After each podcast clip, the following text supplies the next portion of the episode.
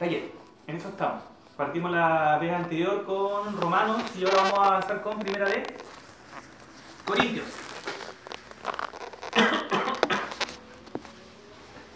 La idea, hermano, de estos talleres, en no meternos a estudiar pasajes específicos, aunque lo vamos a hacer porque es necesario, sino tener de alguna forma un poco de como conocimiento útil para nuestro estudio personal, porque es necesario que nosotros tengamos este conocimiento del contexto histórico, de cuándo fue escrita, cómo fue escrito, eh, cada carta, cada libro de la Biblia, para poder entender mejor lo que nos está diciendo Pablo. Amén. Eh, empecé con estas cartas porque tengo la intención, como no sé cada cuánto voy a dar estudios por el tema de, lo, de que voy a entrar, si Dios quiere, a estudiar. Eh, no sé qué día voy a poder estar en el estudio, entonces para poder dar como estudio más separado para no sea. Entonces, la idea es que sea más o menos así.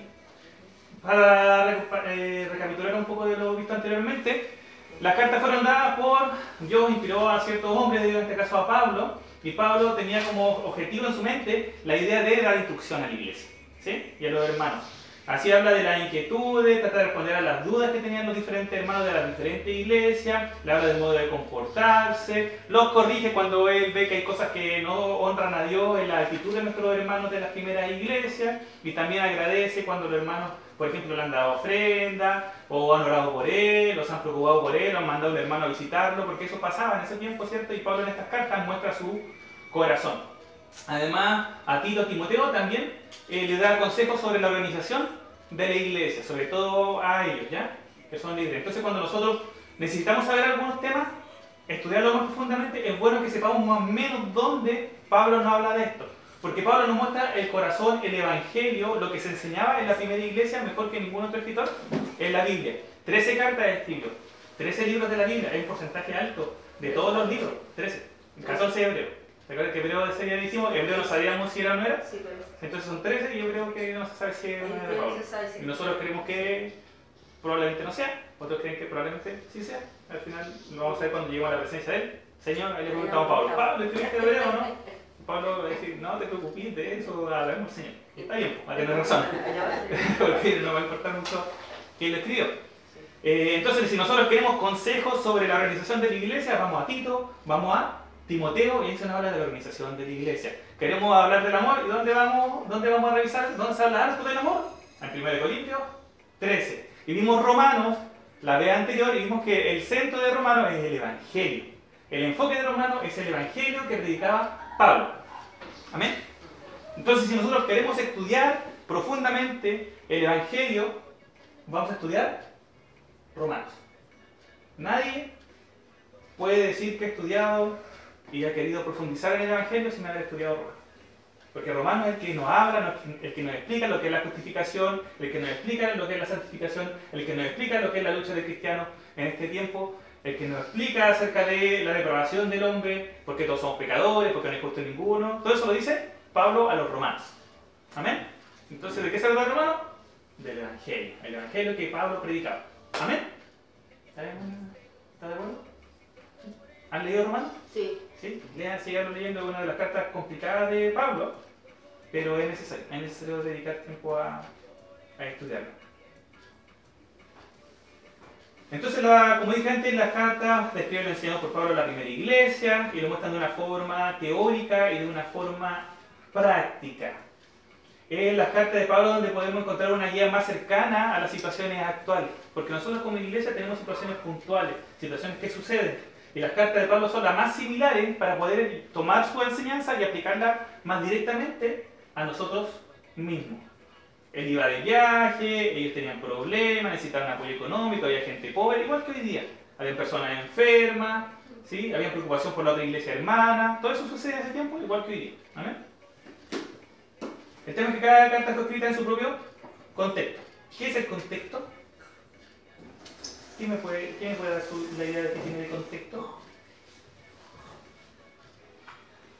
Por favor, hermano, porque no se me quedó nada.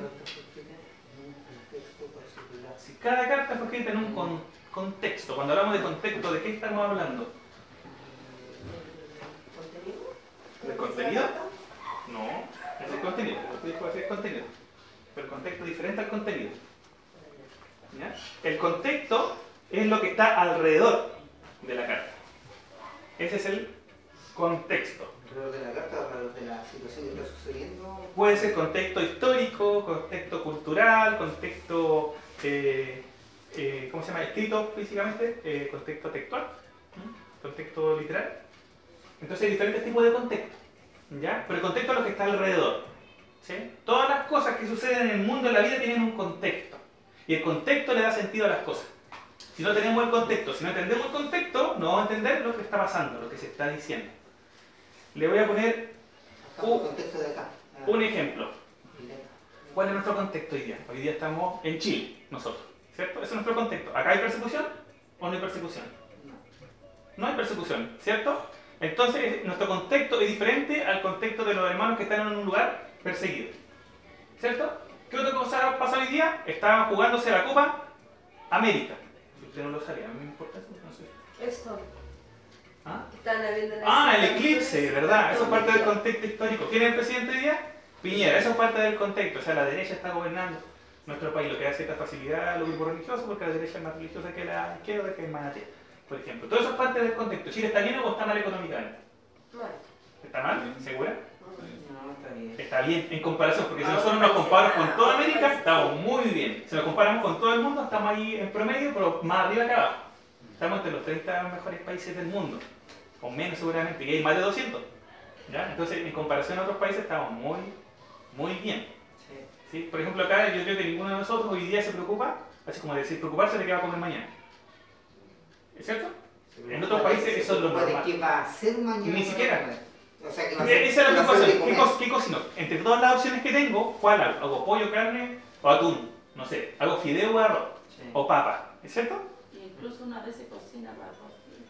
Exacto, porque alcanza, ¿cierto? Uno no está pensando, tengo que racionar para que alcance para varios días, sino que uno cocina para dos días, y una buena olla, lo deja congelado y después lo descongela. Ese es nuestro contexto, ¿se fija?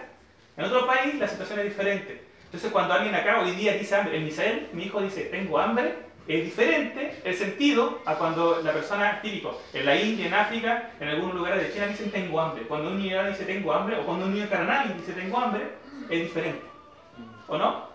Es diferente, porque esa hambre es hambre de verdad. Cuando Misael dice tengo hambre, en realidad es que quiere comer algo para rellenarse, se saca un, y saca un yogur. Ese, ese, es su hambre, como ir de, de donde está sentado al refri. Eso es lo que es. Ese es el contexto. Y el contexto le da sentido a las cosas que nosotros vivimos todos los días. Le pongo un ejemplo. Si nosotros, si viene alguien nosotros sabemos que era alguien que bailaba a la tirana, que toda su familia baila a la tirana, y se convierte y llega el 16 de julio y él no va a la tirana, como nosotros entendemos el contexto religioso, ¿cierto?, de acá de la zona, eh, el valor de eso, decimos, wow, qué genial, ¿cierto, no? ¿Está de acuerdo? ¿No? ¿No está de acuerdo? ¿No, no es genial? Gracias a Dios porque este hermano, esta persona se convirtió. Ah, sí, pues, se convirtió y no fue. Sí, pues se convirtió. Entonces este hermano, un hermano nuevo y el primer 16 de julio de toda su vida, tiene, no sé, 35 años, 40 años, y es la primera vez en su vida que no va a subir a la tirana. Y, y, su familia lo va a velar porque lo va a velar con su familia, velar con sus primos, con sus sobrinos, con su abuelo, con su papá. Generaciones y generaciones bailando a la gente. Nosotros lo entendemos, porque entendemos el contexto, sabemos lo que es la tirana. Pero si eso nosotros se lo decimos a una persona de Asia, seguramente va a tener idea de lo que es la tirana, no va a tener idea de lo que significa el, el arraigo familiar, ¿se fija? Es porque el contexto es diferente. Y si nosotros le explicamos a ellos lo que es la tirana y lo que todo eso significa, lo va a entender más profundamente y se va a alegrar con nosotros. Entonces el contexto es lo que le da sentido más profundo a las cosas que la Biblia nos dice, a las cosas que suceden en el día a día. El contexto cambia. Hoy día es igual que antes, ¿no? En Chile es igual que antes, es igual que hace 30 años atrás. No. ha cambiado, lo que ha cambiado es eso, es el contexto. Y hoy día en el mismo lugar yo puedo hacer algo que hace 30 años atrás eh, nunca hubiera pensado que se podía hacer. Hace 30 años atrás había cosas que eran súper, que nunca sabían. Por ejemplo, no sé, un alumno pegando a un profesor. Eso hace 30 años atrás no se veía. El contexto ha cambiado. Hoy día eh, los niños están más violentos, los papás están más permisivos. Entonces ha cambiado. Y para en ese área, para algo mucho más malo, ¿cierto? Es que todo ha cambiado, han cambiado leyes, han puesto leyes nuevas. Exacto. Todo eso y todo eso tiene que ver con lo que está alrededor de lo que vivimos. Y, nosotros siempre, todos estamos todo el tiempo viviendo dentro de un contexto y lo entendemos. Entonces, pues, por ejemplo, cuando vemos a alguien que viene de Bolivia y lo vemos ir a la playa y dice, quiere ir a la playa, lo entendemos, ¿no? ¿Por qué? Porque sabemos que ellos no tienen, no tienen mar, eso es parte de su contexto y nosotros somos empáticos y los vemos y lo llamamos a la playa y se meten a la playa con ropa. Bien tapado con ropa y vemos, no sé, de repente a la hermanita o a la señora boliviana así, con su vestido grande metiéndose al agua. ¿Usted ha visto acá eso? Yo lo he visto, y es espectacular. Y como niña chica, va metiéndose en el mar. Feliz. Y uno dice, ah, porque de Bolivia ya no tienen mar. Porque yo entiendo su situación histórica, la guerra de hace 100 años, entiendo que ellos quieren tener más, pero no puede, que el ego más se lo ha. Eso es contexto, ¿se fija? Entonces las cosas pero si no, la hermana chela, meterse con ropa al agua, y pero la hermana chela, ¿qué le pasa? ¿Cómo se va a meter con toda la ropa así? Mejor se ponga el bikini nomás por la mañana vaya Ah, porque yo sé que ella tiene todo, todos los días, toda la semana si quiere puede ir a la playa, está acá a la vuelta, ¿cierto? Es más, va a pisar y está al lado de la playa todo el tiempo. El contexto cambia porque conozco su situación particular y conozco que ella es una chilena que vive en Iquique. ¿Se entiende más o menos lo del contexto? Cada carta, cada libro de la Biblia tiene un contexto. Y ese contexto le da un valor más profundo. La gracia del contexto no solamente conocerlo acá, porque si solamente lo conocemos acá no nos sirve mucho. La idea es lograr aplicarlo al mensaje, asociarlo a lo que estamos leyendo. Y si no somos capaces de hacerlo, entonces no, no, no lo contemos nomás cuando estamos predicando. No hablemos del contexto, porque puede que a veces sea muy difícil asociar lo que estamos leyendo a mí se con el contexto. Difícil así, así. Asociarlo. Mm. Sí, sí, lo entiendo completamente. Pero a veces nosotros lo estamos haciendo y no nos damos cuenta. Porque a veces uno dice, ah, tengo que hacerlo acá y cuesta, pero a veces lo estamos haciendo. Por ejemplo, hablamos de los tiempos. Yo tengo mucho de cuando digo en aquel tiempo. Sí, eh, está, bien, está bien, está hablando de que. Eh, exacto, y eso ahí está hablando del contexto. Si por ejemplo, Pablo, el típico ejemplo es Pablo en la cárcel. Pablo escribió el libro de Efesios, el libro de Filipenses, eh, Filemón desde la cárcel. ¿Sí? Entonces eso es parte del contexto. Por ejemplo, yo ayer hablando al, al, al esposo del hermano Doris, ¿Sí? Yo le dije, porque le hablé un poquito de Abraham, de la fe de él, y le dije en el tiempo antiguo, le, le expliqué así, sí. el tiempo antiguo. Ahí usted está hablando del contexto aparte. Pero por ejemplo, cuando usted ve en el tiempo antiguo que Abraham tenía dos esposas, ¿cierto? Y eso hoy día no es así. Hoy día la Biblia no, nos permite tener dos esposas, ¿cierto? Y uno sabe que en ese tiempo si era así, ahí usted está tomando en cuenta el contexto. Porque en ese tiempo sí era así. Hoy día no es así. Entonces sí lo está aplicando, aunque no está siendo consciente. Pero sin saber que, que, Exacto. que es contexto. Exactamente. Por e, esa es la gracia de esto. A veces Todo... uno lo hace y no sabe. Exactamente. Exactamente. Entonces la gracia de estos talleres, la idea es ponerle más contexto y que eso quede en la mente y que en algún momento eso sea útil y usted diga, ah, ah, es por eso que este versículo dice eso. ¿Es por qué? Porque Pablo estaba en la cárcel. ¿Es por qué? Porque Pablo había fundado esa iglesia que le dice eso es porque los corintios eran demasiado pecadores, eran buenos para el deseo y eran rebeldes. Por eso Pablo los reta así. Ese es contexto. ¿Se fija? Porque ese versículo lo está retando nomás. El por qué no lo está diciendo ahí directamente. Hay un porqué que está más afuera, ese es el contexto, el que está alrededor del texto. Ahora, cuando nosotros estudiamos la Biblia, hay dos cosas que normalmente tenemos que hacer. Fija, que son necesarias las dos. Si no las hacemos, no estamos estudiando bien la Biblia. ¿Qué son? Interpretar la palabra y aplicarla. ¿Cierto? Yo creo que eso todos lo sabemos. Tenemos que leerlo para entenderlo y luego tenemos que aplicarlo a nuestras vidas. Si nosotros no aplicamos a, la, a nuestra vida la palabra, no sirve. Para nosotros como cristianos. ¿O no, hermano? Sí, sí. ¿Cierto? Porque usted puede tener mucho conocimiento como manachera. Puede tener mucho conocimiento, pero si usted manachera no aplica a su vida. Yo creo que todos nosotros no hemos, no hemos recibido ese mensaje y también, o quizás lo hemos predicado nosotros mismos. ¿Cierto? Que es necesario poner por obra. Eso es aplicar el texto a nosotros. Si fallamos, hermano, en cualquiera de estas partes, si no aplicamos o si no interpretamos, si no nos dedicamos a entender lo que dice la Biblia, no vamos a estar usando la Biblia para lo que Dios quiere. Cuando nosotros tomamos en cuenta el contexto, normalmente vamos a profundizar más en el sentido de lo que nos quería decir el autor. ¿Ya? Entonces, como dije antes, cuando tenemos la palabra, tenemos dos partes, para interpretar y aplicar. ¿Estamos de acuerdo? Sí eso no vamos a hablar más porque... Para mi pregunta es, ¿qué es más difícil? ¿Interpretar la palabra o aplicarla? ¿Sí? ¿Qué piensan? ¿Qué piensan? ¿Votemos? ¿Votemos? No practicarla. Ponerla en práctica, ¿cierto? Hay cosas que son muy desafiantes. Es fácil predicar. pero en la hora o... ¿De acuerdo, por bueno, no? ¿Qué piensa usted? ¿Sí? Sí. ¿Maila? Sí, aplicarla. pero igual queda eso que cómo uno puede predicar si no la, no la aplica, cómo se le puede hacer a una persona tan fácil predicar la palabra y no aplicarla. Sucede, sucede. Primero hay personas que no son cristianas que predican. ¿Sí? Y lamentablemente los falsos maestros. Los falsos maestros usan la Biblia y normalmente lo que, de lo que predican, el 80% es bueno y el 20% malo, malo, malo. Y esa mezcla es la que es engañosa. ¿cierto? Porque uno lo escucha y parecen cristianos muchas veces y uno puede escuchar un mensaje de una hora y de que esa hora estén 50 minutos hablando cosas que no están mal. Pero 10 minutos y meten el bichito ahí. Meten, meten no sé, la codicia, lo típico de hoy día, ¿cierto? El enfoque en el mundo, el amor a la riqueza, meten ese bichito, lo meten. ¿Se fija? Entonces, imagínense, los falsos maestros están constantemente usando la Biblia, están constantemente estudiando, entre comillas, buscando cómo usarla para su beneficio. Entonces, es lo mismo con ateos. Hay predicadores que son ateos. ¿sí? Hay, hay países donde el ser un ministro o un pastor es un oficio, un estudio. No, no, hay un llamado de Dios, digámoslo así. Como acá nosotros lo, reconocemos de una forma distinta. Entonces, es otro mundo para nosotros, porque no, no es así acá en Chile. Pero hay lugares donde así, ministros que no tienen fe. Un contexto. Un contexto. Exactamente. Cuático, ¿no? como increíble que haya un pastor que no tenga. ¿Y cómo lo aprender? Que aprendan lo que ellos ven en la Biblia. Pues ellos dicen, pues la Biblia te dice esto, y tú dices que quieres seguir la Biblia, entonces tienes que hacer eso. Yo no creo eso, pero tú lo crees, entonces tú tienes que hacer eso. Más o menos así. Entonces... Hoy no radio. ¿Estamos con música de fondo? A yo estoy como sorda un poco. entonces, cada carta tiene una iglesia particular. Cada carta aunque en el caso de Gálatas, por ejemplo, es un sector, entonces son varias iglesias, pero es una iglesia que, un grupo de iglesias que tenían características comunes. Y como cada iglesia es diferente, tiene problemas diferentes. Entonces la iglesia de Iquique es diferente a la iglesia de Arica, ¿o no? Sí. La iglesia de Logrado, a la iglesia de Pisagua, parte de nosotros, a la iglesia de San Marcos, ¿cierto?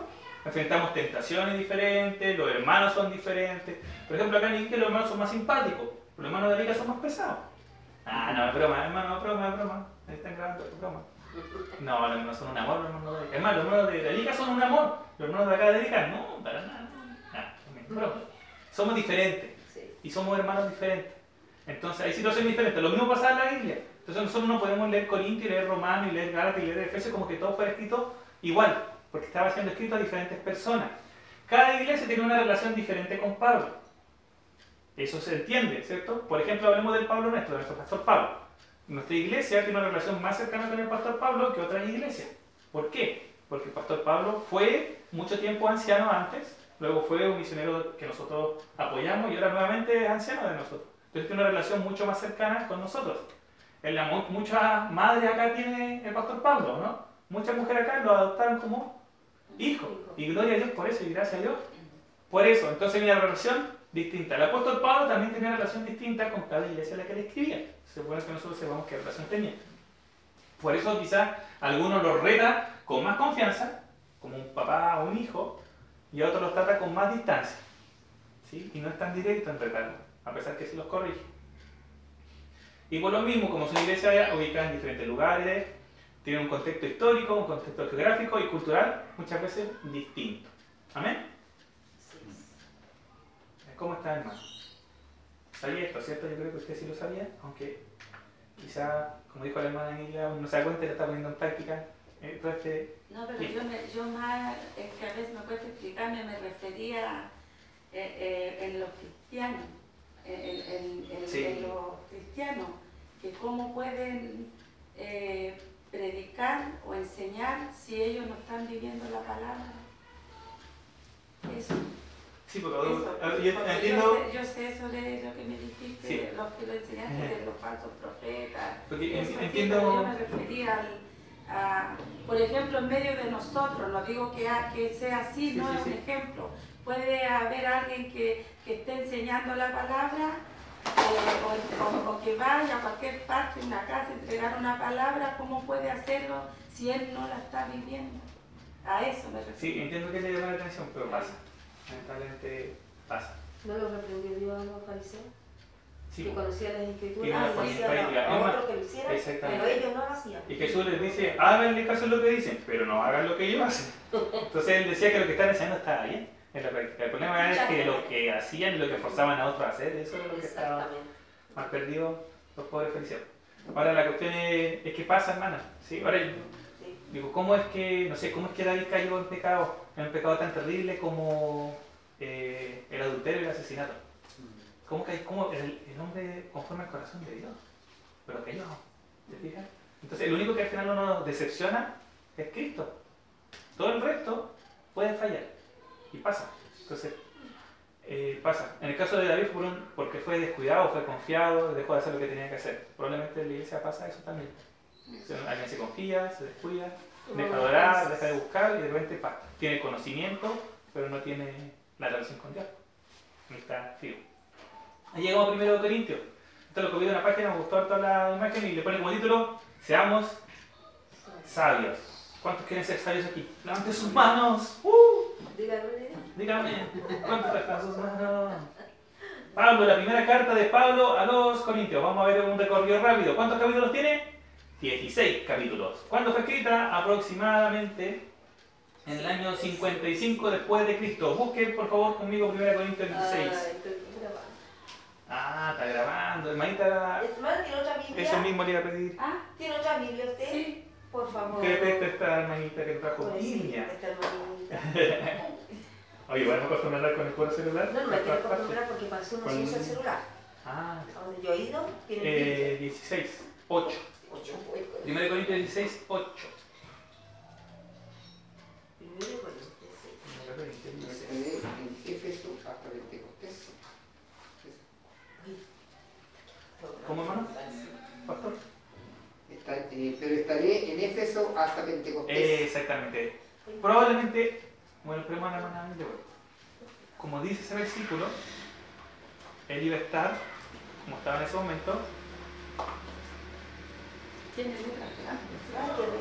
Gracias, hermanita, muy amable. Entonces, 1 Corintios 16.8, ¿cierto? Dice que él iba a estar en Éfeso hasta Pentecostés. O sea, ¿dónde estaba en ese momento cuando estaba escribiendo? En Éfeso. Si vamos al versículo 19, del mismo capítulo 16, 16-19, dice, ¿cómo dice? La iglesia de Asia os saludan. Él estaba en Asia. Y Éfeso es parte de Asia. Ese conocimiento es útil saberlo. Porque cuando habla de la iglesia de Asia, está hablando de la iglesia de Éfeso, la Odisea y todas las iglesias que están en Apocalipsis. Las siete iglesias de Apocalipsis son iglesias de Asia. ¿Ya? Donde Juan trabajaba. Era primera, primera, primera de Corintios 16, 8. 16, 8. Sí, 16, 8. Entonces, ¿de dónde fue escrito primera de Corintios? de Éfeso. Cuando Pablo estaba sirviendo en Éfeso, le escribía a los Corintios. ¿Te imaginas, no? Estaba sirviendo en una iglesia y estaba escribiéndole a su hermano.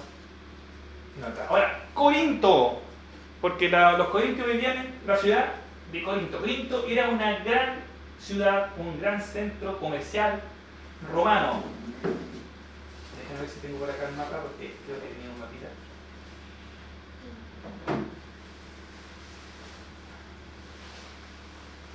Pero un gran centro comercial, tenía puertos y las, la gente que viajaba desde un lado al otro del mar Mediterráneo estaba casi obligado a pasar por la ciudad de Éfeso.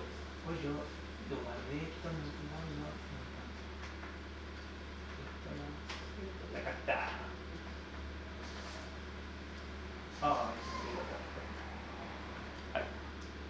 Ay, ¿Está viendo, no? Clarito el mapa. Sí, está chico. Ahí está Corinto marcado con un dibujo bien grande, un círculo. Oh, se me fue.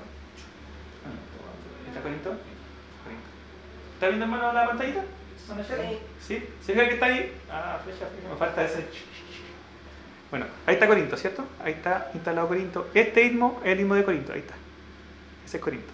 Aquí. Entonces, cuando la gente quería viajar desde esta parte para acá, desde allá para acá, se iba por todo en medio de eso, y acá tenía que pasar por aquí o darse la vuelta por acá abajo. Pero este viaje por acá abajo era muy peligroso. Entonces lo que hacía la gente, llegaba en barco hasta Corinto, hasta Sencreas, que son varias ciudades que están acá cerca, pero que Corinto es la principal, se bajaban y pasaban caminando, llevaban todas las cosas de un lado al otro y acá tomaban otro barco y se iba para acá, allá hacia Grecia, hacia España y hacia todo el resto del mar Mediterráneo que está a este lado. Entonces, por eso Corinto se volvió una ciudad sumamente importante. Creció mucho porque había mucho comercio que pasaba por ahí. ¿Y qué pasaba con el comercio? Había mucha gente que trabajaba ahí de cargadores, había mucha gente que trabajaba ahí con hoteles, había muchas prostitutas de muchos países porque era un lugar donde pasaba mucha, mucha gente en movimiento. ¿Se fijan? Miren, ahí está ubicado el, el mapa. ¿Se fija? Porque si no, un viaje de acá hasta acá, en esos tiempos, un viaje de acá hasta acá, era un viaje demasiado largo. Entonces lo que hacía la gente era ir pasando en parte, de aquí hasta acá, de aquí hasta acá, y de aquí pasaban, tenían que pasar por ahí, antes de ir para Italia, por ejemplo, o el resto de acá de Europa. ¿Se ubicaron? Ahí está Corinto. Entonces, como tenía esa ubicación estratégica, estaba tan bien ubicado, había mucho movimiento de gente. Y era muy parecido a Iquique por eso también había mucha gente de muchos, muchos países, de muchas naciones, habían de altas razas. Parece aquí que si usted va a la Sofi, yo trabajo ahí, entonces veo gente de todos lados. Es, increíblemente diversa, ¿cierto?, la nacionalidad de las personas. Entonces uno sale a comprar y uno ve a una persona boliviana vendiendo, eh, ¿cómo se llaman estas cosas? Que son como empanadas, pero rellenas como con sopa. Eh, que son parecidas, pero no, tienen como, como sopa dentro, tienen un nombre Pero una comida que boliviana típica. Y al ladito hay un colombiano vendiendo su papa rellena y al ladito hay un venezolano vendiendo unos panes que son con lomo saltado y al ladito está el chileno vendiendo completo. Y todo uno al lado del otro, y uno va un poquito más allá, y un pakistaní, un hindú, y pasa un chino. Así era Corinto. Imagínense un puerto donde la gente pasaba, se movía para todas partes. Esa es la, situación, era una ciudad muy, muy movida. ¿Amén?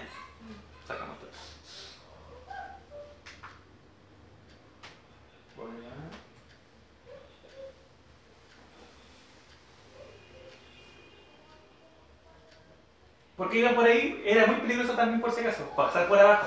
A un lugar así como acá en el estrecho de Magallanes, que se dice que también es muy peligroso para pasar, yo no tengo idea de qué tan, tan difícil será. Pero lo que decía la, por ejemplo, había una frase o una refrán griego que decía pasar por Malea, que era por abajo, el que pasa por Malea que se olvide de su casa, porque era muy difícil que, que sobreviviera, era un, en esos tiempos un lugar muy peligroso para pasar. Amén. Ahora, como una ciudad llena de gente que pasaba por aquí, pasaba por allá, con mucha plata en movimiento, con mucho dinero, con gente de varios países, también tenía como característica que era muy divertido y que había mucha perversión. Vamos a ver Corintios 6, 9 y 10. Acá hay un listado de características que Pablo nombra. Que se consideran, Pablo tenía esta característica, hermano. Cuando él le escribía una carta a una iglesia, se le hablaba a ellos. Entonces, cuando Pablo le nombra los pecados, por ejemplo, a los romanos, hola chiquillos. Y con eso, hermanos, terminamos este estudio. Siempre con mi chiste, disculpe, hermano. 6, 9 y 10. ¿Ah? 6, 9 y 10. 1 Corintios 6, 9 y 10. Entonces, cuando Pablo le escribe a los romanos y le hace una lista de pecados a los romanos, va a estar esa lista de pecados enfocado en los romanos, en pecados que ellos reconocieran, que ellos los vieran en sí mismos. Amén. Y por eso cuando ve la lista de pecados de los filipenses, esa lista va a ser diferente. Y quizá va a tener muchos pecados repetidos, pero en diferente orden, y van a haber algunos que se van a nombrar en un lado y que en otro no. Lo mismo con los dones. ¿Sí? ¿Por qué en Corinto los dones que salen son diferentes a los de Efesios y son diferentes a los dones que salen en Romano? Porque eran iglesias diferentes, entonces Pablo le habla a ellos. Entonces acá vemos una lista de pecados que Pablo eh, dice y que tienen probablemente relación con los pecados más vistos entre los corintios. ¿Qué dice 1 Corintios 6, 9 y 10? ¿Quién lo puede leer? Así como el testimonio acerca de Cristo ha sido confirmado en vosotros, de tal manera que nada os falta en ningún don, esperando la manifestación de nuestro Señor Jesús. 1 Corintios 6, 6, 9. 6, ah. 6, 9, ¿sí? No sabéis. ¿Quién más ¿No sabéis? ¿Lee? ¿Sí? ¿No sabes? ¿Sí sabes? No sabéis. ¿No sabéis que los injustos no heredarán el reino de Dios? Entonces lo está heredando, ¿cierto? Pero ¿qué caso no saben que los injustos no van a heredar el reino de Dios? ¿Quiénes? El rey ni... No es rey. No es rey. Ni... Ni los, fornicas, ni los fornicarios, ni los idólatras, ni los adulterios, sí, ni, los ni los afeminados, ni los que se echan con varones. ¿Y el 10? Ni, ni, los ladrones, ni los avaros, ni los borrachos, ni los maldicientes, ni los estafadores heredarán el reino, el reino de Dios. ¿Y el 11 el principio nomás? Esto, y esto, erais. y esto es algunos. ¿Cierto? Eso es lo que dice. Y todas estas cosas ustedes eran antes, pero ya han sido lavados, por Dios. Ya han sido lavados, ya han sido santificados. Entonces dice, estas son características que tenían ustedes, que eran parte de la ciudad de Corinto. Entonces la ciudad de Corinto se caracterizaba por estas cosas. Por ejemplo, estafadores. Mm. ¿Pasa no en la ciudad donde hay mucho comercio? Sí. ¿O no? Yo trabajé en el agro y en el agro había mucho estafador. ¿Usted en la Sofía ha visto estafadores más? Mucho estafador. La gente que vende lamentablemente busca cómo sacarle plata, como pueda, a la gente. Entonces entre los corintios había muchos estafadores. Como dije antes, en lugares como estos donde hay mucho comercio que hay, hay mucha prostitución. Cuando hay mucha gente de paso. Hay muchos hombres de paso, hombres que marineros que venían de un lugar a otro, paraban en esta ciudad. Entonces acá aparecían las prostitutas. Entonces acá aparecen fornicarios, los idólatras, los adúlteros, los afeminados, los que se echan con varones, porque toda esta, en esta ciudad eso estaba, era algo visible, era algo notorio. La ciudad de Corinto no era una ciudad como dijera, oh, qué bacán la ciudad de Corinto, me gustaría irme a vivir a Corinto. Pero al mismo tiempo era muy parecida a nuestra querida ciudad de Iquique. Entonces, para mí, yo, si comparo Iquique con alguna de las ciudades, o nos parecemos a los corintos o nos parecemos a los cretenses. Entonces, las dos ciudades con las que nos parecemos. Y las dos, lamentablemente, malas ciudades en comparación a otras ciudades que tenían mejores cosas. Amén. Los corintios eran, pero los corintios, al ser un lugar comercial, era gente que tenía mucho dinero. Tenían mucha plata, exactamente. Como puede ser ¿cierto? un gran centro comercial, como usted dice, eso significa que tenían plata. todo eso, eh, exacto. Eso fueron para otro lado, juntando dinero, y también tenía todos los dones. Y tenía todos los dones. Por eso lo vamos a ir viendo cuando vayamos estudiando la Biblia paso a paso. Vamos viendo, estamos viendo el contexto alrededor, no lo que dice la, la, más Biblia, ¿ya? Lo vamos a ver, así no se aquí. Eh, Farrar, un historiador cristiano, lo describe así, ¿ya? Esto lo voy a leer textualmente. Dice, la población mestiza de aventureros griegos, burgueses romanos, con algunas partes de fenicios, algunos judíos, una gran masa de judíos, muchos soldados que se habían jubilado, y cuando se jubilaban se iban a vivir ahí, filósofos, mercaderes, navegantes, libertos, esclavos, comerciantes, artesanos, buhoneros, traficantes de toda clase de vicios vivían en Corinto. Entonces Corinto era una ciudad muy, con mucha fiesta, con mucha bulla, una ciudad eh, muy eh, no atractiva para, para ir a vivir. Y uno dice, y ahí el Señor levantó una iglesia, y ahí el Señor levantó a su iglesia. Vamos a Hechos 18, que cuenta cómo se fundó la iglesia de Corinto. Hechos 18.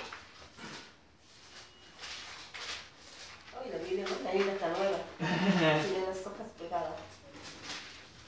Hechos 18. Hechos 18, sí, vamos a, leer el capítulo hasta el versículo 17. Eh, ¿Ya lo voy a leer yo? Oh, miren, es que ¿Lo va a leer alguien más mejor? Desde el 1. No, yo lo voy a leer nomás, no Dice, pasando por Anfípolis y Apolonia, llegando, llegaron a Tesalónica, donde había una. Ya, espérenme aquí, creo que me equivoqué. 18 Sí, 18 1. Después de estas cosas, Pablo salió. Casi, un capítulo, sin razón por 17. Ahora sí, gracias. Después de estas cosas, Pablo salió de Atenas y fue a Corinto. Llegó a Corinto después de Atenas. ¿Se acuerdan que Corinto en Atenas había estado predicando? Y halló un judío llamado Aquila, natural del Ponto. Recién venido de Italia con Priscila, su mujer por cuanto Claudio había mandado que todos los judíos, saliesen de Roma. Entonces los judíos fueron esparcidos por diferentes ciudades y algunos de ellos llegaron a Corinto y se instalaron ahí y Pablo se encontró con alguno de ellos, con Priscila y Aquila, ¿cierto? Y se juntó con ellos. Fue a ellos y como era del mismo oficio, diga hermano. No, pero eh, judíos que estaban en Roma, no en Judía, no en... No, eran judíos que estaban en Roma, sí. Y él estando en Roma, ¿cierto? El emperador mandó que todos salieran de Roma y se fueron a... Estos judíos se esparcieron por el imperio desde Roma, y algunos de ellos llegaron a Corinto, ¿cierto? Priscila de aquí. Y se juntó con ellos, ¿por qué? Porque eran del mismo oficio. Esto lo conocemos la mayoría de nosotros, ¿cierto? Que Priscila de Aquila y Pablo hacían cartas. Pues el oficio de ellos era hacer tiendas. Y, como siempre, Pablo discutía en la sinagoga todos los días de reposo. Había sinagoga, Pablo iba a ir a la sinagoga a predicar el Evangelio. Y persuadía a judíos y a griegos. Y cuando Silas y Timoteo vinieron de Macedonia, que se habían quedado atrás, Pablo estaba entregado por entero a la predicación de la palabra, testificando a los judíos que Jesús era el Cristo. También Cristo predicando, ¿cierto? Pero oponiéndose y blasfemando esto, les dijo, sacudiéndose los vestidos, vuestra sangre sea sobre vuestra propia cabeza. O sea, se había enojado Pablo y aparece, ¿cierto? Ya se había, ya había aguantado mucho. Yo limpio desde ahora miré a los gentiles. Y saliendo de allí, de la sinagoga, se fue a la casa de uno llamado justo, temeroso de Dios, la cual estaba junto a la sinagoga. Y Crispo, el principal de la sinagoga, la palabra principal es la misma que se traduce por anciano en algunos pasajes, por si acaso, que era uno de los líderes de la sinagoga, ¿sí? creyó en el Señor con toda su casa. Y muchos de los corintios, corintios oyendo, creían y eran bautizados. Entonces el Señor dijo a Pablo en visión de noche, no temas, sino habla y no calles, porque yo estoy contigo y ninguno pondrá sobre ti la mano para hacerte mal, porque yo tengo mucho pueblo en esta ciudad. Y se detuvo allí un año y seis meses enseñándoles la palabra de Dios. ¿Sí? Fíjense, esta es la ciudad. ¿Se acuerdan cómo era la ciudad? ¿Buena ciudad? Mala ciudad. Pero Dios ahí en esa ciudad tenía un pueblo. Y Pablo, porque Dios quiso, porque Dios le dijo que se quedara en ese lugar, Pablo se quedó ahí. ¿Y cuántos, se convirtieron? Muchos. Hasta de los principales de los judíos también se convirtieron. Y así nace esta iglesia fundada por Pablo en esta ciudad perversa, libertina, apretada y comercial. Dios forzó, entre comillas, que esto pasara. Dios le dijo a Pablo, quédate acá porque yo tengo pueblo mío en esta ciudad. Entonces la iglesia de Corinto nació porque Dios quiso que fuese así. Porque es importante, hermanos, que nosotros tengamos claro esto. Porque cuando nosotros vamos leyendo Corintios vamos a ver muchas características negativas de los corintios. ¿O no? ¿O no? ¿Sí? Los corintios tenían muchas características negativas. Pero esta iglesia era una iglesia de Dios, fundada por Dios, porque Dios en su corazón, en su voluntad, quiso fundarla. Yo he escuchado, he leído también de personas que piensan que los corintios no eran cristianos. Así, a ese punto ya, porque dicen, ¿cómo no pueden ser cristianos teniendo tantas características negativas? ¿Cómo pueden hacer las cosas tan mal, hacer tantas cosas mal? Es probable que ellos nunca hayan conocido a Dios. Pero de hecho nos muestra que esto fue idea de, de Dios. Dios fundó la iglesia de Corinto. ¿Estamos bien? ¿Estamos bien? ¿no? ¿Seguro?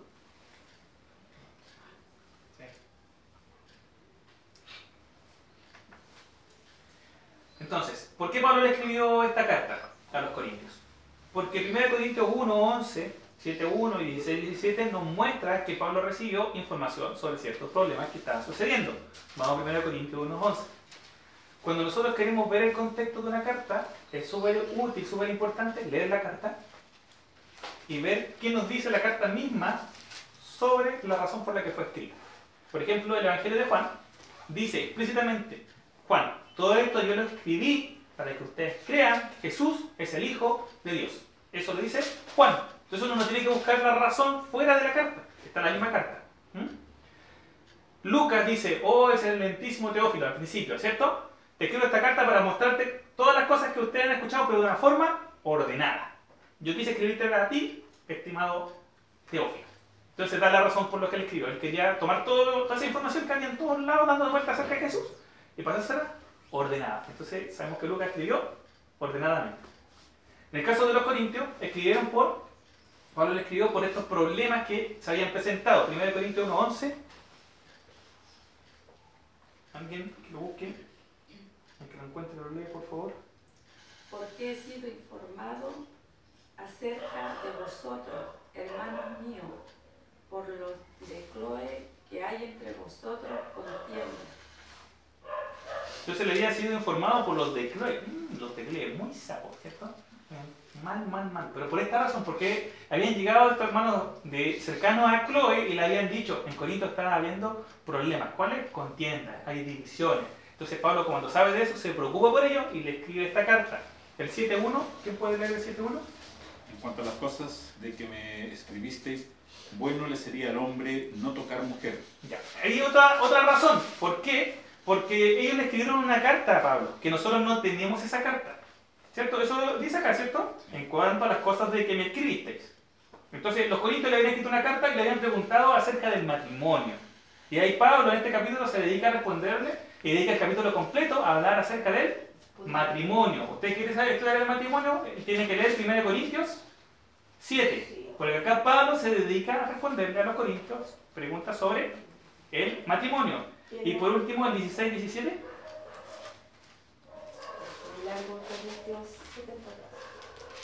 Último capítulo.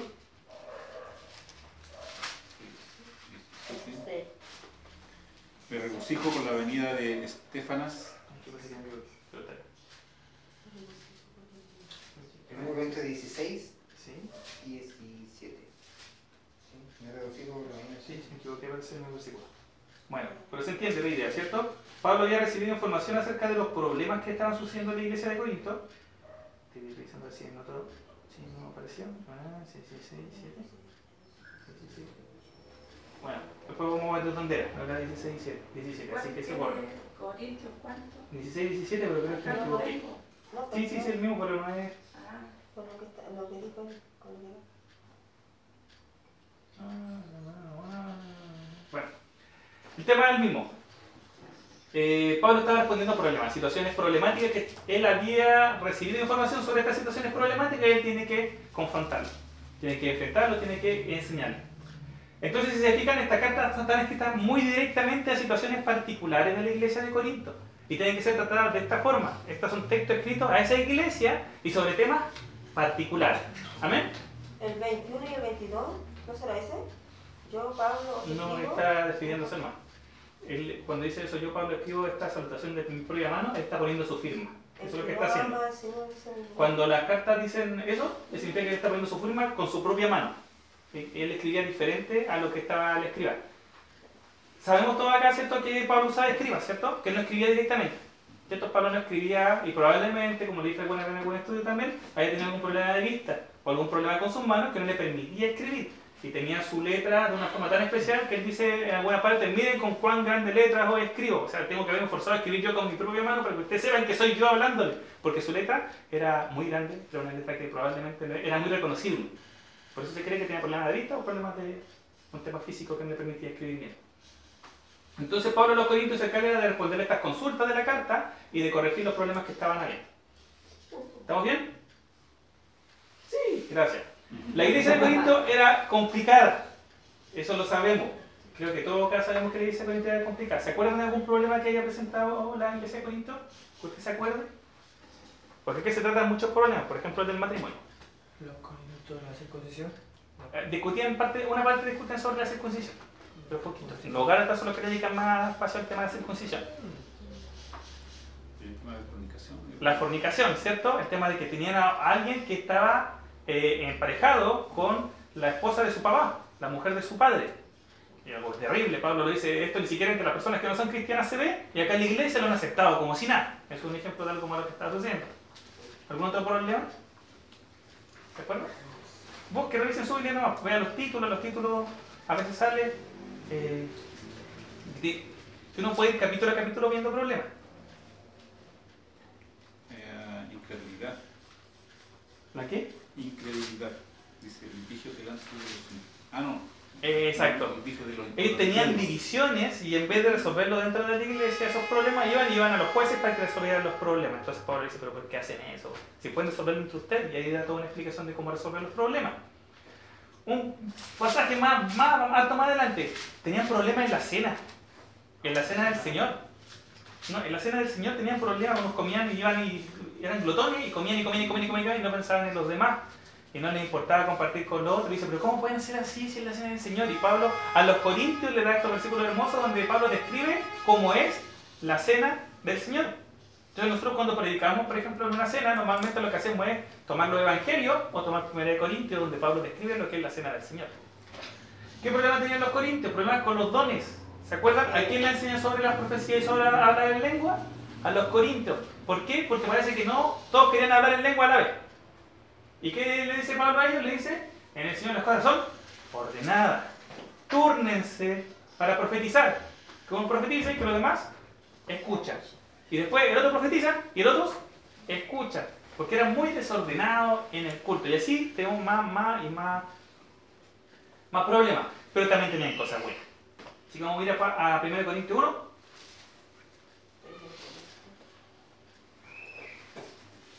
Ay, y vamos a tratar de leer esto, hermano. La idea de esta lectura, que vamos a hacer cada uno personalmente, es que tratemos de buscar como los temas principales de los que se está hablando. Si nosotros pudiéramos hacer como un esquema mental de lo que dice el capítulo 1, tratemos de hacer eso. ¿Sí? Como, ah, primero saluda, después da gracias, le estoy dando pista ya. Y después, ¿qué más viene? Es el final. en el capítulo 1. En el capítulo 1. Leamos el capítulo 1 cada uno tratando de buscar estas partes. Primero saluda, ¿cierto? La salutación. Después viene la acción de gracias. 1 Corintios 1. El primer capítulo que nos va a servir como base para este estudio.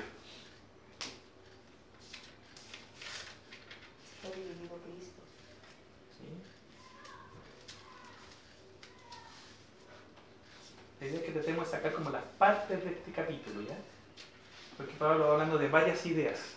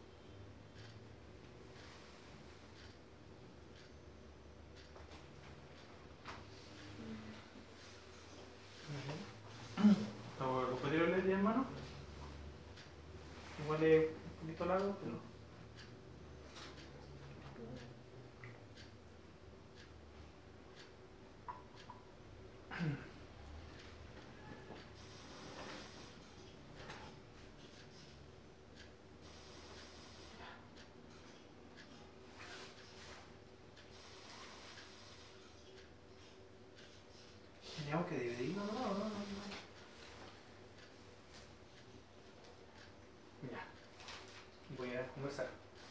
Entonces la primera parte, si usted se dio cuenta, lo forman los primeros tres versículos, es la salutación, como dice la Reina Valera del 60. Salutación significa saludos. Es el principio de cualquier carta, ¿cierto? Hola, mamá, te escribo, soy tu hijo Jairo. Escribo porque te amo y te. Bien. El Pablo se presenta a sí mismo y dice quién va a escribirle ¿Y quién le va a escribir? A los corintios, que son santificados en Cristo Jesús, llamados a ser santos, dice el versículo 2, y otras características más que tiene, y termina la salutación casi siempre diciendo lo mismo. Gracias y paz a vosotros, de nuestro Padre del Señor Jesucristo. Si usted va a ver las demás cartas, va a darse cuenta que todas empiezan con la salutación. La segunda parte viene del versículo 4 en adelante, donde empieza a dar gracias. ¿Sí? Estamos de acuerdo, esa parte de eso la había spoileado ya, así que ustedes saben. Gracias doy a mi Dios siempre por vosotros. Y empiezas a decir por qué cosas da gracias. Porque en todas las cosas fuiste enriquecido, porque Él nos confirmará hasta el fin. Hasta el versículo 9, donde dice fiel es Dios por el cual fuiste llamado a la comunión con su Hijo Jesucristo, nuestro Señor. Ahí termina la acción de gracias por los corintios. Y ahí empieza el primer problema que enfrentan los corintios. ¿Y cuál es el problema? La división, ¿cierto? Y aquí Pablo presenta el problema. Le ruego que no haya división entre vosotros, porque he sido informado por los de Chloe, ¿cierto? Los que estaban, que hay entre vosotros contiendas. ¿Cuál contienda? Quiero decir, y explica él, que cada uno de vosotros dice, yo soy de Pablo, yo soy de Apolo, yo soy de Cefa y yo de Cristo. Ese es el problema. Ahí presentó el problema, ¿cierto?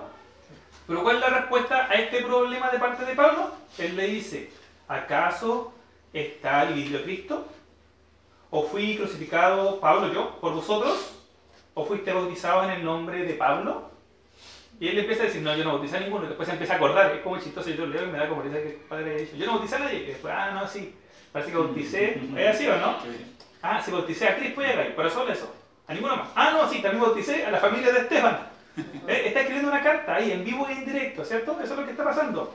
Y después dice, literalmente, no sé si alguno más lo he bautizado. Ahora, ¿cuál es la idea? Si se fijan, es que nosotros podamos leer esto de esta forma, como algo digámoslo así, interactivo. Imaginarse a Pablo escribiendo la carta y ponerse en su lugar. En su lugar. Ah, le estaba respondiendo y se empezó a acordar de a los que había bautizado. Se empezó a acordar de eso. ¿Por qué? Porque para él era importante dejar claro que Pablo, ni Apolo, ni Pedro habían sido enviados a bautizar o a tener seguidores de él. Si no fueron enviados, dice el versículo 17, a predicar la cruz de Cristo. Y eso dice el 18, porque la palabra de la cruz es lo que empieza a hablar acerca de esta predicación. ¿Estamos de acuerdo? Entonces acá el primer capítulo lo podríamos dividir en tres partes, principal. Y la tercera parte podríamos dividir en más partes también. Salud, el saludo, acción de gracias y el problema de las divisiones y cómo empieza Pablo a enfrentarlo. Le voy a spoilear más todavía. Los primeros cuatro capítulos Pablo los dedica a hablar del problema de las divisiones. Empieza a dar razones por qué esas divisiones no deberían tener sentido. Esta división que era dada por esta razón. ¿Cuál era la razón por la que discutían? Uno decía yo soy de Pablo, otro decían yo soy de Apolo, yo soy de Cefa y otros decían yo soy de Cristo. Ahora, ¿por qué se habían dividido? Porque a algunos les gustaba más uno porque era más elocuente, hablaba más bonito. A otros les gustaba otro porque era más poderoso en su forma de hablar. Y a otros les gustaba otro porque era más sabio, era como, ay, qué inteligente lo que decía. Entonces se decían, eh, ¿me gusta más este? No, yo soy Pablo. Pablo, uh, Pablo, no, uh, eh, Pedro. Y hacían ahí, no sé cómo eran discutido. Me, imagino yo. No sé cómo se político. Sí, me imagino así. ¿Apolo es Pedro? No, Apolo, Cefa es Pedro. Ah, Cefa es Pedro. Apolo era uno de los eh, maestros, de los pocos maestros que se nombran en el Nuevo Testamento, así que era maestro, maestro, que sea su, su don. Era poderoso en palabras, dice la palabra. Bien hecho, cuando habla de Apolo, un buen maestro. Ah, y de ahí en adelante empieza a dar razones por las cuales estas divisiones no deberían existir. Como por ejemplo, lo primero que dice, eh, pero si ninguno de nosotros fue crucificado por ustedes, ¿ustedes en quién deberían enfocarse? Es en Cristo. Y por eso nosotros lo que queremos hacer es que la cruz sea el tema central de nuestra predicación. ¿Por qué? Porque la cruz apunta a la obra de Cristo. Si es el que los compró, es el que los lavó. Acá no importa lo que hacemos nosotros, porque Cristo es el centro. Por eso después empieza a hablar y dice, no es por sabiduría. Si se fijan en el versículo 19, Dice, pues está escrito, destruiré la sabiduría de los sabios y desecharé el entendimiento del entendido. ¿Dónde está el sabio? ¿Dónde está el escriba? Que sabía mucho, ¿cierto? ¿Dónde está el disputador de este siglo, el que le gustaba salir afuera y tener discusiones filosóficas? ¿No es lo que siguió Dios la sabiduría del mundo? ¿Por qué? Pues ya que la sabiduría de Dios, el mundo no conocía a Dios mediante esto, la sabiduría humana, sino que agradó a Dios salvar a los creyentes por la locura de la predicación. Y dice, porque hay dos tipos de personas acá sobre todo, judíos que pedían señales y griegos que buscaban sabiduría, filosofía, que la sabiduría, ¿cierto? Pero nosotros predicamos a Cristo. Entonces lo que hace Pablo es enfocarnos en Cristo.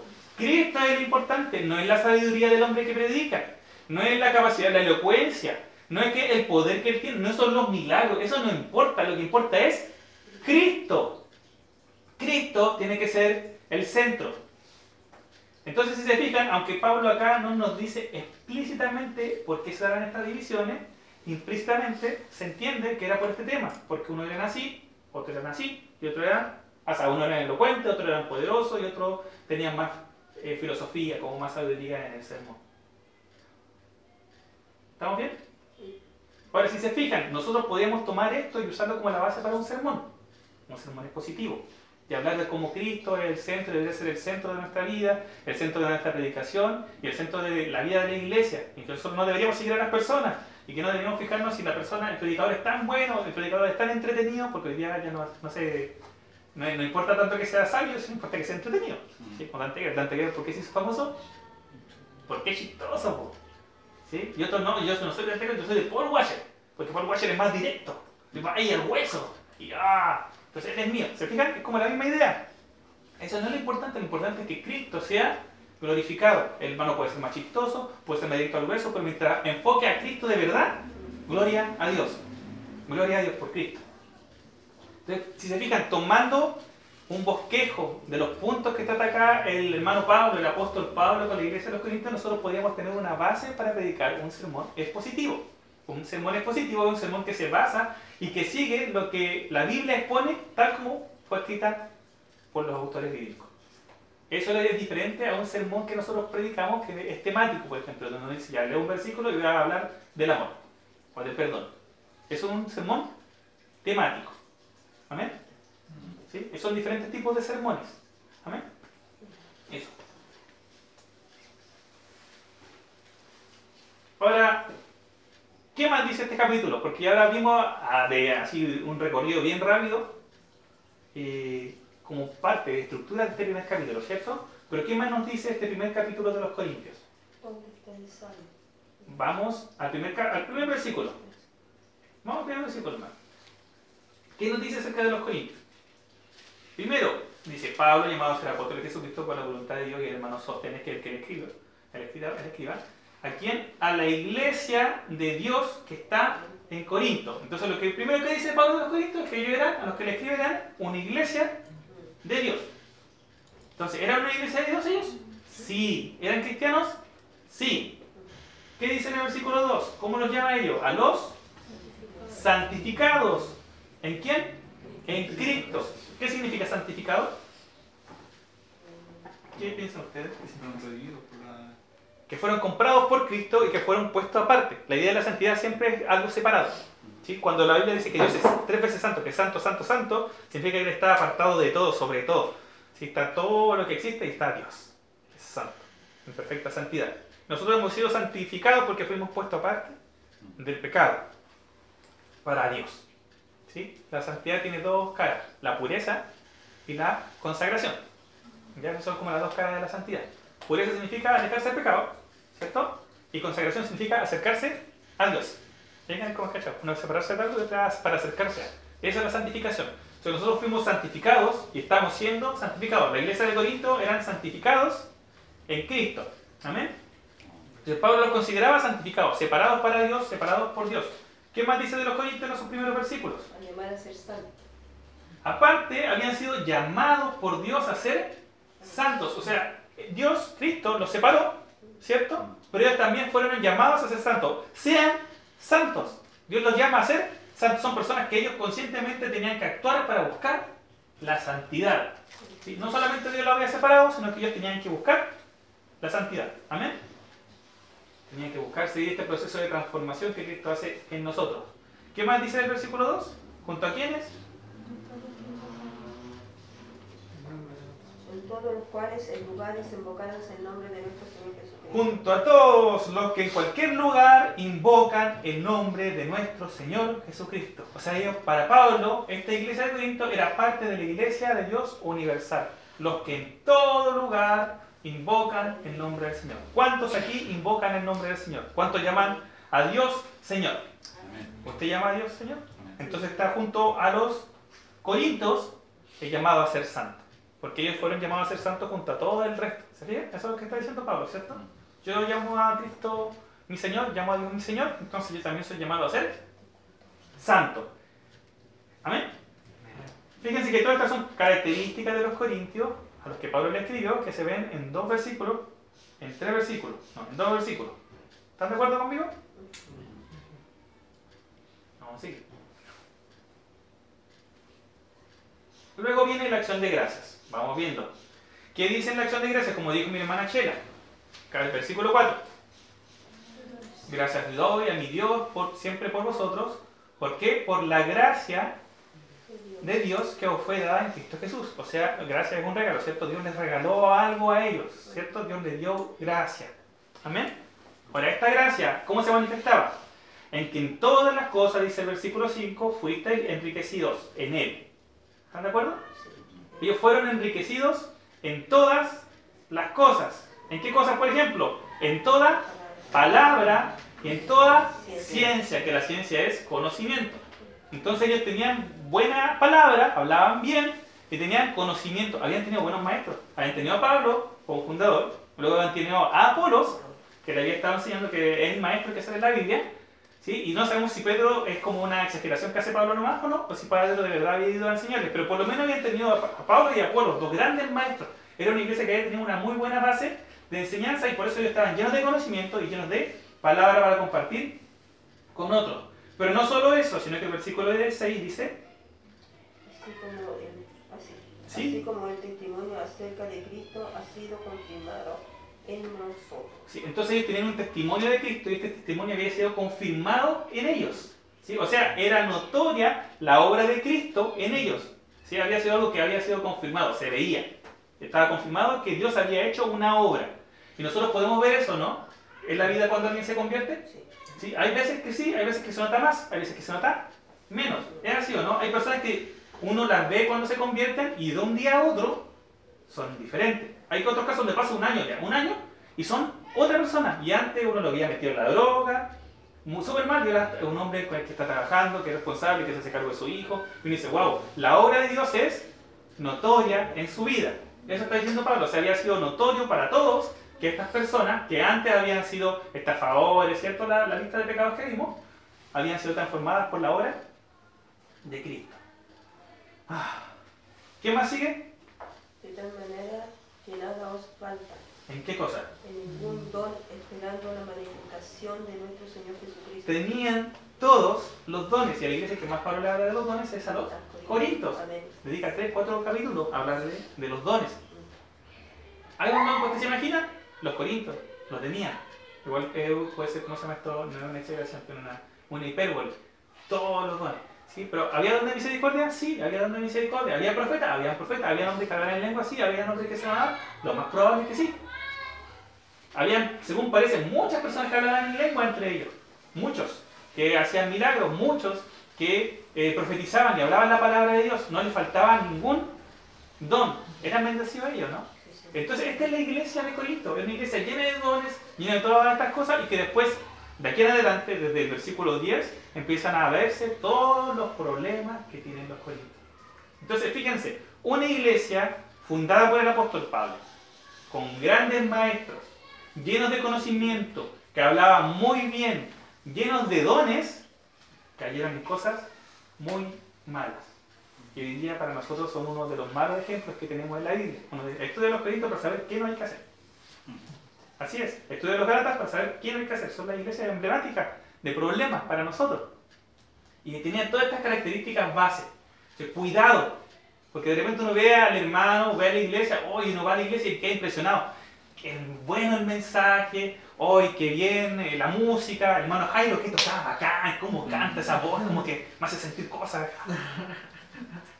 Y puede ser engañoso. Y ahí salta la pregunta que decía la hermana Ida. ¿Cómo puede ser que personas que tienen ese conocimiento y que tienen palabra y que tienen dones caigan en estos pecados? Pero la Biblia nos enseña que es así, que no nos podemos confiar en los dones, que no nos podemos confiar en el conocimiento adquirido.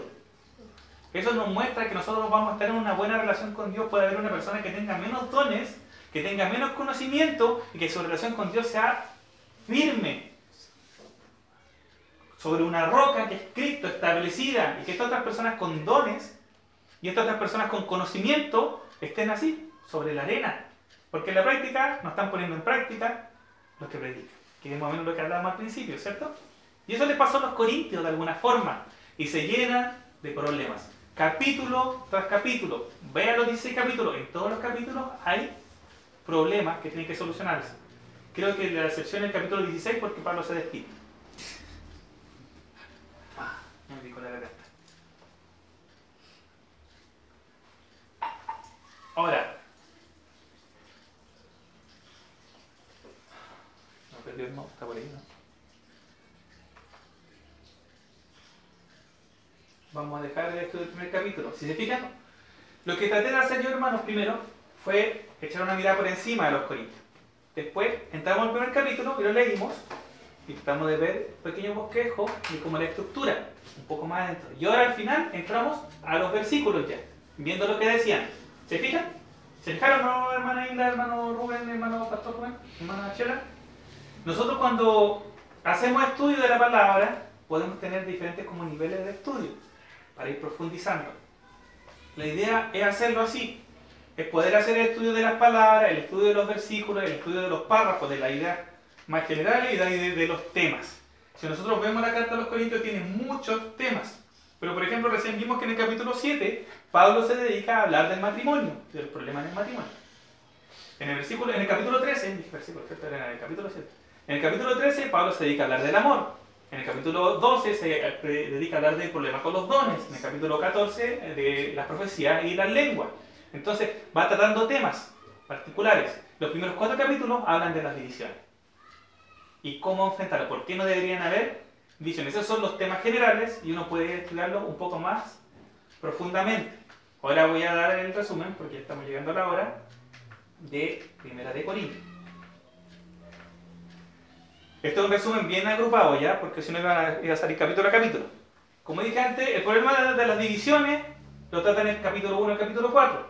Después, problemas varios como incesto, disciplina interna, eh, divisiones o litigios entre hermanos, problemas con el sexo y el matrimonio, de los capítulos 5 al 7. Son problemas varios, tenían de todo.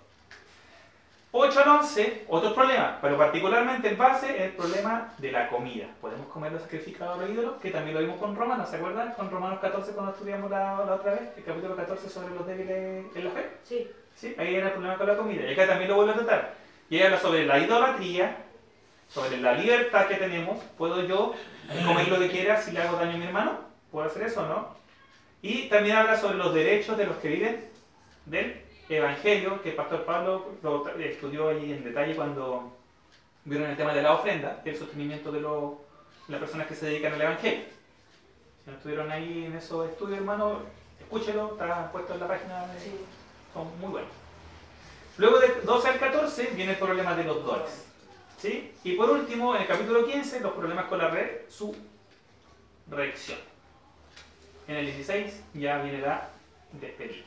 Que se puede poner aparte porque se está diciendo chao, no. Nos dice varias cosas, saluda y cosas por el estilo, pero hay problema en eso. Algunas cosas que pueden llamar la atención y pueden ser no útiles. En el capítulo 15, vamos a ir al capítulo 15 para revisarlo hay algo que es conocido que algunos piensan que fue el primer credo apostólico. El credo apostólico como original, en el capítulo 15 de, de 1 Corintios, que es quizás lo más antiguo, piensan algunos, que tenemos en la Biblia. ¿A qué se refiere esto con la primera, como poesía que se escribió y que Pablo le incluye dentro del discurso de 1 Corintios 15?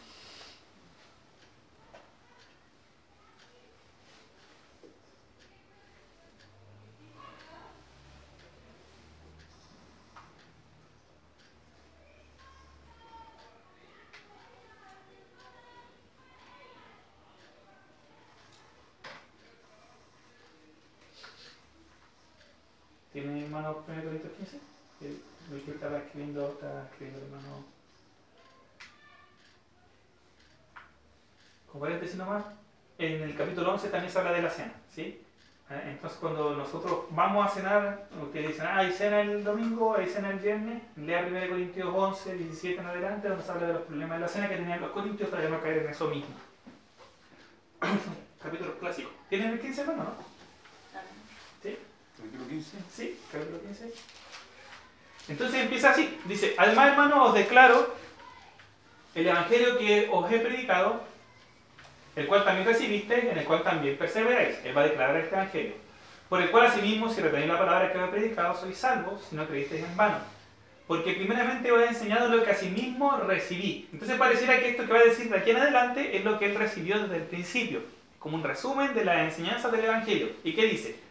Que Cristo murió por nuestros pecados conforme a la Escritura, y que fue sepultado y que resucitó al tercer día conforme a las Escrituras, y que apareció a Cefas y, y después a los doce. Después apareció a más de 500 hermanos árabes, de los cuales muchos viven aún y otros ya duermen. Después apareció a Jacobo y después a todos los apóstoles. Y él pone su parte, su parte propia de... Pablo dice, y el último de todos, como un abortivo, me apareció a mí. Entonces esos versículos que leímos ese, esto, porque primero que Cristo murió por nuestros pecados, que fue sepultado y resucitó, que apareció a Cefa y después a 500 hermanos y después a Jacobo y a los apóstoles, eso es lo que es conocido como el primer, este primer credo. genial. Que fue, era una forma, una, como una poesía, digámoslo así, que memorizaban los primeros discípulos y eran transmitidas de una forma más sencilla de uno a otro. Entonces era una forma de, de compartir la escritura. Ellos no tenían los libros de la Biblia como nosotros, no tenían el Nuevo Testamento cómo se transmitía la enseñanza a través de cartas, como en este caso, y a través de esta poesía. Salud por eso. Entonces, llegamos a la hora. En el PPT que tengo hecho acá, hermano, tengo un pequeño resumen de todos los capítulos. Así como el bosquejo que hicimos en el primer capítulo, en el capítulo 1, está para el capítulo 2, capítulo 3, hasta el capítulo 16. Entonces, si usted quiere, se lo comparto, se lo envío. Cobro barato, hermano, no se preocupe. tengo, que limpiarlo así porque tengo algunas prácticas que les puse. Quiero seguir con segunda Corintios en el mismo y después me arrepentí para hacerlo otro papel. Eso lo voy a sacar para que no, no se spoileen para el próximo estudio. Pero lo puedo mandar por, por correo, por, a los WhatsApp, se los mando a los que lo quieran. A los que me lo pidan, me escriben sí, para, recordarme. Me escriben para que no se me olvide. Grupo? por transferencia. Sí, también puede ser, porque es que puede que pese mucho y voy a mandar algo que quizás algunos no van a usar. Entonces, ¿qué hay? Es como mandar videos pesados. Prefiero mandar el link para que lo descarguen. ¿sí? Eso puede ser. Si que quiere descargarlo, lo descarga. Estamos terminando. Primera de Corintios. Ese fue el recorrido de Primera de Corintios. Fue harta información, eh, en poco tiempo. La idea es que nosotros tengamos en nuestro estudio personal y que Dios nos ayude a través del tiempo a ir formando estas ideas en nuestra cabeza y metiéndonos cómo era la iglesia, cada iglesia. Ojalá que nosotros pudiésemos llegar a un momento en que dijéramos, la iglesia de, Filipe, de los filipenses era Nazar, la iglesia de eh, la Odisea, que sale en Apocalipsis, era así. y eso, ir buscando crecer en eso porque eso después nos ayuda cuando llega el momento de los problemas y viene el hermano pidiendo consejos y viene el hermano y dice, ya, tengo este problema eh, con, eh, con mi esposa. ¿Dónde habla, ¿A quién le habla Pablo de, de los problemas matrimoniales? A Corintios, 1 Corintios 7. Esa es la idea. Y vamos a la palabra. Y buscamos 1 Corintios 7 consejos matrimoniales. Mm. O si no, vamos más al Antiguo Testamento y ¿quién habla del, matrimonio? Cantar de los cantares. ¿Se fijan? La idea es que nosotros podamos hacer eso, ir reconociendo. ¿Ah? Es más romántico, por eso depende del problema. Depende del problema, hay diferentes tipos de problemas. Entonces, que dependiendo, exacto, hay problemas con dones, hay problemas en, hermanos que es típico que uno va a otra iglesia, y está el tema de hablar en lengua. Pero usted qué piensa, hermanos, hay que hablar en lengua, no hay que hablar en lengua. ¿Dónde, Pablo, ¿Dónde la Biblia no habla de hablar en lengua? Ah, primera de Corintios 14, 13, 12, 13, 14. Vamos para allá, y, ¿se fijan? Y que eso empieza a caer en nuestra cabeza. El Espíritu Santo nos lo va a traer a memoria si nosotros dedicamos tiempo a estudiar la palabra. Eso está disponible en la palabra para nosotros, pero hay que darse el tiempo para estudiarlo, para prepararlo. Eh, la Reina Valera es la más enredada. Uno gasta esfuerzo en entender lo que quise decir esa versión de la Biblia. Hay otras Biblias como la PDT, la NBI, la TLA, eh, que son buenas Biblias, no son malas. Mientras más sencillo el lenguaje, más claro queda, pero también pueden que simplifique demasiado algunas cosas y queden algunas cosas afuera. Entonces la idea es no usar una Biblia sencilla solamente. Exactamente, usar la Biblia. Porque gracias a Dios hoy día nosotros acá en Chile tenemos la posibilidad, en nuestro contexto, como yo al principio, de tener más de una Biblia. Y en un celular podemos tener chorrocientas Biblias para comparar.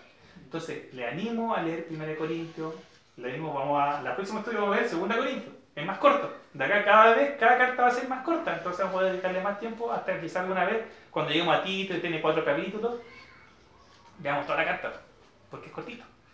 Primero Corintios no se puede porque es mucho. 16 capítulos. Entonces, está? Ah, lean, leámoslo. Lea 2 Corintios, la segunda parte de esta carta. Le voy a contar otra cosa más que no dije. Pablo le escribió más cartas a los Corintios. ¿Ya? En la misma carta, en 1 Corintios dice que antes ya le había escrito otra carta. Como les dije anteriormente, les dice, Entonces, y esa carta no está. No tenemos la, la, carta original para los Corintios, la primera carta. Entonces, el primer Corintio sería la segunda de Corintios en realidad, y segunda de Corintios sería tercera de Corintios. Pero no importa, lo que nos importa a nosotros es que estas son las cartas que Dios quiso que quedaran para nosotros. Alguien preguntó alguna vez por ahí, ¿por qué tenemos estas cartas y no tenemos las otras cartas? Bueno, la más fácil de decir porque Dios quiso que fuese así. Pero las cartas que son parte del canon son las cartas que fueron en el primer tiempo, en la primera iglesia, repartidas y eh, aceptadas por todos, por toda la iglesia. Entonces uno iba a la iglesia de Jerusalén en el año 100 y estaba la carta de 1 Corintios. Y uno iba a la iglesia de Antioquía y estaba la primera de Corintios. Y uno iba a, no sé, a un lugar más lejos, Alejandría, en Egipto, y estaba la carta de primera de Corintios. Entonces, como era aceptada por todos, eso pasaron a ser parte del canon. La primera carta original a Corintios se desapareció, no llegó más allá. La carta a la Odisea tampoco llegó más allá, se perdió por ahí. Dios quiso que fuese así. Dios permitió que algunas permaneciesen y fuesen repartidas a todos y aceptadas por la iglesia en general. Amén. Mm. Pregunta, hermano, comentarios, cualquier cosa. Eh, la hermana Jesús me dijo que le dijera a aquella que iba a venir, pero no pudo porque estaba con su rodilla y nadie la pudo bajar. Y que también que la hermana Leo le dijo a ella que avisara que habían llegado los niños de Bolivia. Gracias. Vale. Sí, yo sé, entendía, sé que el hecho íntimo que nos cansamos de ver en el primer capítulo, no fueron muchos sabios según la carne, ni muchos poderosos, ni muchos nobles los que fueron escogidos por Dios, a los que Dios llamó, sino que Dios nos llamó a nosotros. ¿Por qué? Para que fuera la gloria de Él la que fuera mostrada. Es la gloria de Él la que nos transformó, sin ser nosotros la gran cosa. Él es la gran cosa. Él es quien merece toda la gloria. Así termina el primer capítulo. Para que si alguien se gloríe, no se gloríe en sus capacidades, en su elocuencia, en su sabiduría, en su poder, en sus dones. No, gloríese en Él, Señor. Y toda la gloria es para Dios. Vamos a orar. Señor, para ti es toda la gloria, toda la honra. Te damos gracias por los hermanos corintios, Señor, estos hermanos que vivieron hace dos mil años atrás, papá, que la pasaron mal en esta ciudad eh, tan, con tanto dinero, Señor, con tanta prostitución sagrada, con tanta idolatría, Señor. Eh, pero tú ahí fundaste esta iglesia, Señor, y, pasaron tantas cosas ahí y hoy día son nuestros ejemplos, Señor. Gracias a ti porque tú dejaste esta carta para nosotros, Señor, y hoy día podemos aprender de ellos. No queremos caer en, en el mal ejemplo de ellos, Señor. No queremos enfocarnos en estas capacidades humanas en el que habla bonito, en el que parece más poderoso, en el que tiene más autoridad, Señor. Eso es humano, Señor. Hoy día en la prosperidad la gente quiere basarse en qué tan rico es la persona para mostrar que está Dios con él. Qué terrible, Señor, y qué alejado de tu palabra. Gracias porque tú nos llamaste a pesar de nuestras incapacidades, Señor. Y reconocemos que si estamos ante ti y somos salvos solamente por tu gracia, Señor. No somos mejores que nadie, papá. Es solo tu gracia y tu gran amor y toda la gloria es para ti, porque tú la mereces. Gracias por salvarnos, gracias por transformarnos, por santificarnos y te rogamos que siga obrando en nuestras vidas, Señor, y en la vida de nuestros hermanos que no están aquí, papá. Ayúdanos a no ser como los corintios, en la división. Ayúdanos a no separarnos, Señor, por cosas secundarias, papá, sino a ser unidos por ti, por el amor a ti, por la adoración a ti, porque tú mereces toda la gloria y toda la alabanza. No cesamos, Señor, de orar por nuestros hermanos que están enfermos, papá. Nuestros hermanos que van a recibir noticias mañana de exámenes, Señor, hermano Juan, papá, por su dolor, por tu amor, por tu misericordia. Te rogamos, Señor, que podamos ofrendar, Señor, toda la gloria. Te rogamos que nos cuides de regreso a nuestro hogar y que bendigas este hogar, Señor, y todos los que aquí habitan. Gracias, Señor, por mi hermana Hilda, papá. Te pedimos que tú la sigas guardando, fortaleciendo, bendiciendo, Señor, poderosamente. Gracias por su ejemplo de amor, Señor. Gracias por ella y por su familia, Señor, en el nombre de Jesús.